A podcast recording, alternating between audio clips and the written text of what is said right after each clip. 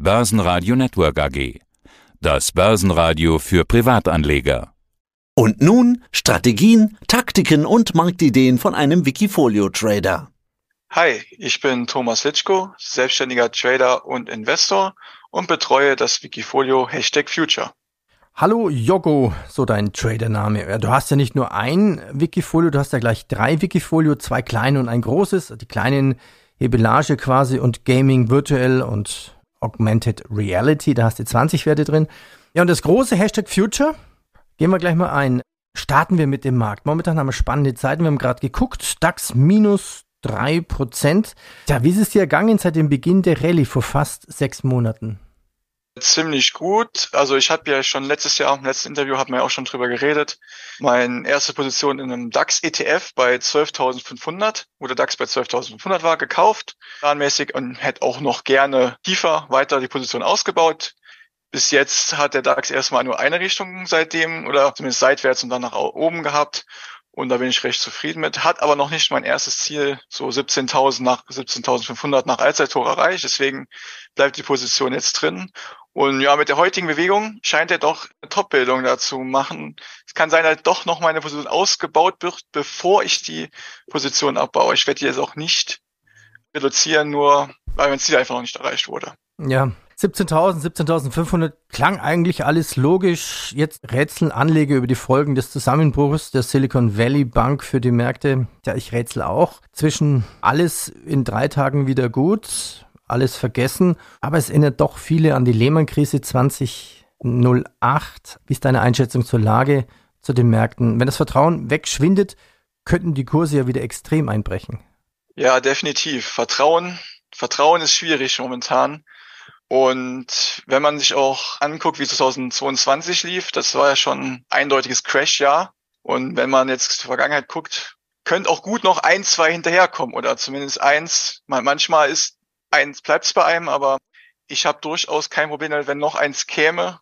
Habe ja im Prinzip schon seit ein, zwei Jahren darauf spekuliert und genügend Cash beiseite gelegt, um dann halt auch reagieren zu können, einkaufen zu können. Und momentane Situation ist halt wirklich angespannt, vor allem von Ungewissheit und man könnte meinen, die Leute lernen nichts, beziehungsweise die Banker lernen nichts oder allgemein keiner lernt was irgendwie aus der Vergangenheit und es wiederholt mhm. sich einfach alles. Ja, das, das, ich glaube, das Gefühl hat, hat irgendwie jeder. Vielleicht lernen die Notenbanken auch nichts. Da ist wahrscheinlich eine neue Generation herangewachsen, die sowas wie Zinsen nicht kennen oder damit nicht umgehen können. Ja, steigen wir ein in Hashtag Future. Also du hast rund 19 Aktien drin, 40 Prozent aktiv, gewichtet. Du hast drei ETFs, macht also 12 Prozent und der Rest ist Liquidität. Würdest du jetzt ihre Liquidität sogar noch aufbauen? Bist du jetzt ja eher auf der Warteseite, Kaufseite oder Verkaufsseite? Warteseite, definitiv. Und gehe gerne Richtung Kaufseite. Viel mehr reduzieren werde ich jetzt nicht mehr. Vielleicht die eine oder andere Position, wo ich jetzt einen Trade hatte, zum Beispiel bei Nvidia, der sehr gut gelaufen ist. Da, wenn da jetzt sich andeutet, werde ich da vielleicht ein paar Gewinne mitnehmen. Ansonsten habe ich da meinen klaren Plan. Das Cash liegt beiseite für äh, zu investieren, aber nur bei den richtigen Kursen. Da ja, warte ich auch gerne drauf. Okay, Cash-Anteil fast 50 Prozent, also jetzt 47,8 Prozent. Also du hast genügend Cash, um damit arbeiten zu können. Ja, schauen wir deinen Mix an. Du hast Microsoft drin, PayPal, Adobe, Xiaomi, Amazon, dein Wikifolio heißt der Hashtag Future. Okay, das sind Firmen, die scheinen mir alle logisch. Adobe, Xiaomi, Alphabet, Amazon. Da ist aber auch was drin, was mir nicht ganz so logisch erscheint. Warum hast du Bayer zum Beispiel dabei? Bayer ist auch ein zukunftsträchtiges Unternehmen. Also da sehe ich definitiv nach den Jahren der fallenden Kurse einfach eine gute Chance auf die nächsten fünf bis zehn Jahre einzusteigen und die ganze Monsanto-Geschichte, dass die irgendwann verdaut ist, denke ich auch. Und ich meine, dann, dann, dann mache ich meistens so ein bisschen den praktischen Ansatz, gucke ich mir in unseren Apothekerschrank oder was wir so da haben, da sind schon ein paar Bayer-Produkte dabei. Und ich denke mal, da geht's vielen so. Und da habe ich gedacht, bisschen an, schön antizyklisch bei Bayer reinzugehen. Mhm. Und die würde ich auch gerne noch mal ein bisschen ausbauen, tiefer. Mal sehen. Ich wollte die Frage vorbereiten, hey, hast du auch einen KI-Wert drin? Sag ich, ja klar, Microsoft. Also daran muss man sich erstmal wieder gewöhnen, dass Microsoft ein moderner ja, Wert eigentlich ist, der in die Zukunft geht. Microsoft war immer so, ja, langweilige IT, klar, die, die haben, die haben uns alle mit ihrem Desktop quasi. Ja, sehr spannend, die Entwicklung. Da haben sie sich wirklich aus der Ruhe äh, sehr stark präsentiert die letzten Monate.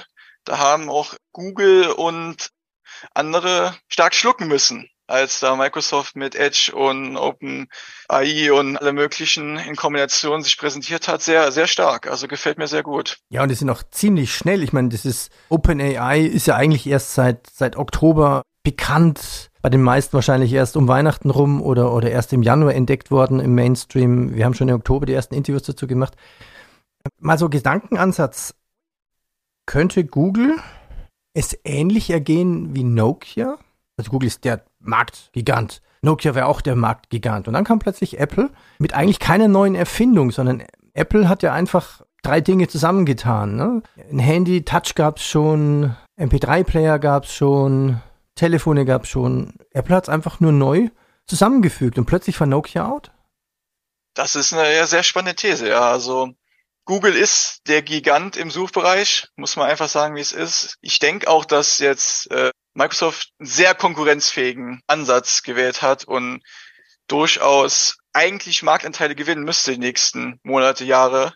Die Frage ist halt, wie legt Google nach und wie sehr sich die äh, Menschen anpassen, weil ich persönlich kenne es von mir, ich bin ein relatives Gewohnheitstier. Da wird halt erstmal noch weiter googelt, obwohl, obwohl ich jetzt eigentlich schon denke, mit Bing und der Anbindung mit KI und so werde ich auf jeden Fall testen und wenn es mir gefällt, werde ich einfach das nutzen. Deswegen ja, ja. die Frage ist, wie schnell da die dieser also, also, Burggraben quasi fallen könnte, sollte. Ja, ja. Also Microsoft ist da auch verdammt schnell. Es ist jetzt im neuen Edge seit einer Woche schon drin. Nächsten Monat soll ein neues Windows 11 Update geben, auch mit diesen KI-Funktionen. Dann, dann muss es nur ein bisschen funktionieren. Also das ist jetzt dann schon, schon erstaunlich. Vor allem muss ja auch Rechenleistung dahinter sein. Ne? Das muss ja schnell funktionieren. Das kommt auch dazu. Okay, schauen wir uns weitere Werte an. Wir haben jetzt eine ganze Reihe. Welche sollen wir rauspicken? Ich könnte jetzt die rauspicken, die ich weniger kenne. Oder lass uns doch ja. die rauspicken, die die letzten Käufe und Verkäufe waren. Was hast du zuletzt in dein Wikifolio reingelegt? Genau, ich habe zuletzt verkauft Netflix. Einfach weil der Trade arg im Minus war und jetzt wieder fast auf Break-Even war, da habe ich dann für mich die Reißleine gezogen. Der Trade auch zu weit in Minus gelaufen ist für mich durch dieses riesen Gap Down nach Zahlen letztes Jahr. Da, ja, war schwierig, die Situation. Deswegen bin ich froh, dass ich da aussehe, weil ich jetzt Netflix, so sehr ich es selber nutze, auch einfach nicht langfristig halten will, aufgrund der massiven Konkurrenz und allen Investitionen. Gekauft habe ich Anfang Januar Nvidia und zwar aus rein charttechniker Sicht weil sich eine schöne inverse Schulterkopf-Schulter-Chartformation gebildet hat und ich quasi auf die rechte Schulter spekuliert habe. Im Nachhinein sehr gut funktioniert, ist seitdem fast straight durch, hat die SKS, inverse SKS getriggert, ist fast im Ziel und da im Ziel würde ich dann auch die Hälfte der Position verkaufen und den Rest einfach mal laufen lassen, weil es ja auch ein zukunftsträchtiger Titel ist. Und da habe ich gar kein Problem mit. Aber ja, da muss man sagen, war ein positives Beispiel als negatives, dann ein positives. Mhm. Ja, schauen wir mal bei deinen drei ETFs rein. Du hast was DB, ich nehme ich an, steht für Deutsche Bank auf dem DAX. Dann ein Lynx Multisync auf dem Nasdaq 100 und 21 Shares Bitcoin ETP. Was ist das mit 21 Shares? Genau, die bieten halt ein zertifiziertes Produkt an, das den Bitcoin-Verlauf abbildet. Und da ist meine Strategie definitiv auch im Laufe dieses Jahres im besten Fall bei neuen Tiefständen bei Bitcoin, Ethereum und Co. die Position weiter auszubauen. So Bitcoin sehe ich so bei 13, 12,5, bestenfalls 10.000 Dollar. Mhm. Da werde ich die Position dann auch dann dementsprechend verdoppeln. Und generell werde ich so, will ich in drei, vier, fünf Kryptowährungen gehen mit Hilfe dieser Zertifikate um halt da quasi ein bisschen meinen spekulativen Hebel anzusetzen, den ich jetzt im Privaten auch nutze und da vielleicht ein bisschen Wikifolio auch mitnehmen kann, weil das Chance-Risiko-Verhältnis ist einfach sehr gut meiner Meinung nach in diesem Bereich und ja, da durchaus so ein bisschen den Portfolio-Booster, Performance-Booster versuche ist, ist mein Play quasi mit Kryptowährungen. Okay, Performance-Booster, schön, schöner Begriff. Okay, schauen wir uns noch ein bisschen ein paar Werte an Tencent kennt jeder, Alibaba kennt jeder, Danaher ist auch sehr bekannt. Gucken wir uns welche raus, die nicht ganz so bekannt sind. Was macht und was ist Virgin Galactic? Genau, die Raumfahrtunternehmen. Das ist mein ja, spekulatives Play auf Elon Musk, SpaceX, dass irgendwann Raumfahrt wieder beliebt wird und nicht mehr so verpönt wie vielleicht die letzten, letzte Zeit, letzte Jahre. Und ja, hat auch im Chart, also das ist fast schon wie Krypto, ist halt sehr volatil gewesen und ja, bildet jetzt schön sehr tiefen Boden, sage ich jetzt mal. Das Ding kann halt einfach auf Null gehen auch, aber kann sich aber auch verzehnfachen in den nächsten Jahren. Und da ist halt einfach ein spekulatives Play auf eine Raumfahrtaktie, sage ich jetzt mal. Ja. Mit 0,8 Prozent gewichtet Aurora Cannabis. Was ist das für eine Firma? Genau, die aus kanadische Firma, die auch Cannabis-Produkte herstellt, Cannabis produziert. Da ist auch gleiches, ähnliches Play wie mit dem, mit dem Space, nur jetzt halt im Bereich Cannabis. Einfach die äh, Aktie, die will ich irgendwann bei 9, 10 verkaufen. Jetzt bei 70 Cent mittlerweile nur noch. Aber das ist halt einfach, es ist, ist so ein, ich bin halt so ein Zockerwert, der wird, der kann immer halt von einem Jahr mal sich verzehnfachen und dann fällt er halt wieder 90 Prozent innerhalb von einer Woche oder so. Mhm. Denke ich, da sind einfach im Vergleich zu den ETFs einfach so ein Stockpicking im Bereich von hochspekulativen Sachen ja, ist verstehe. einfach so mein Fable. Ja, und je nach politischer Lage oder, oder was sich da ändert, sind diese Werte ganz extrem. Einen Wert weniger gewichtet 0,5, aber mit 105,8 Prozent derzeit CrowdStrike Holding. Was machen die? Genau, die machen Cybersecurity und da will ich auf jeden Fall, da habe ich äh, in den Hochphasen noch 2021 auch schon gut Gewinne mitgenommen. Die will ich auch gerne wieder reinvestieren und da hoffe ich, dass es noch ein bisschen günstiger wird, um da die Position wieder auszubauen auf altes Niveau, so, auf so 2, Prozent, 2,5 Prozent. Und das ist so mein Cybersecurity-Wert, den ich, in den ich investieren will. Thomas, vielen Dank schon mal. Ja, was macht das in Gesamtsumme? Was hast du momentan für eine Performance? Momentane Performance ist seit Auflage 2016 bei 110 Prozent. Das sind ungefähr 11 Prozent pro Jahr.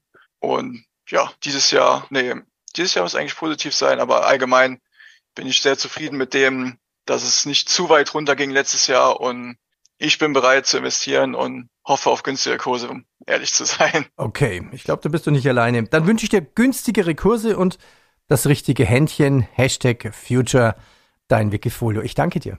Dankeschön. Mehr Trading-Ideen finden Sie im Blog unter wikifolio.com und in der Börsenradio Mediathek. Das Börsenradio Nummer 1. Börsenradio Network AG.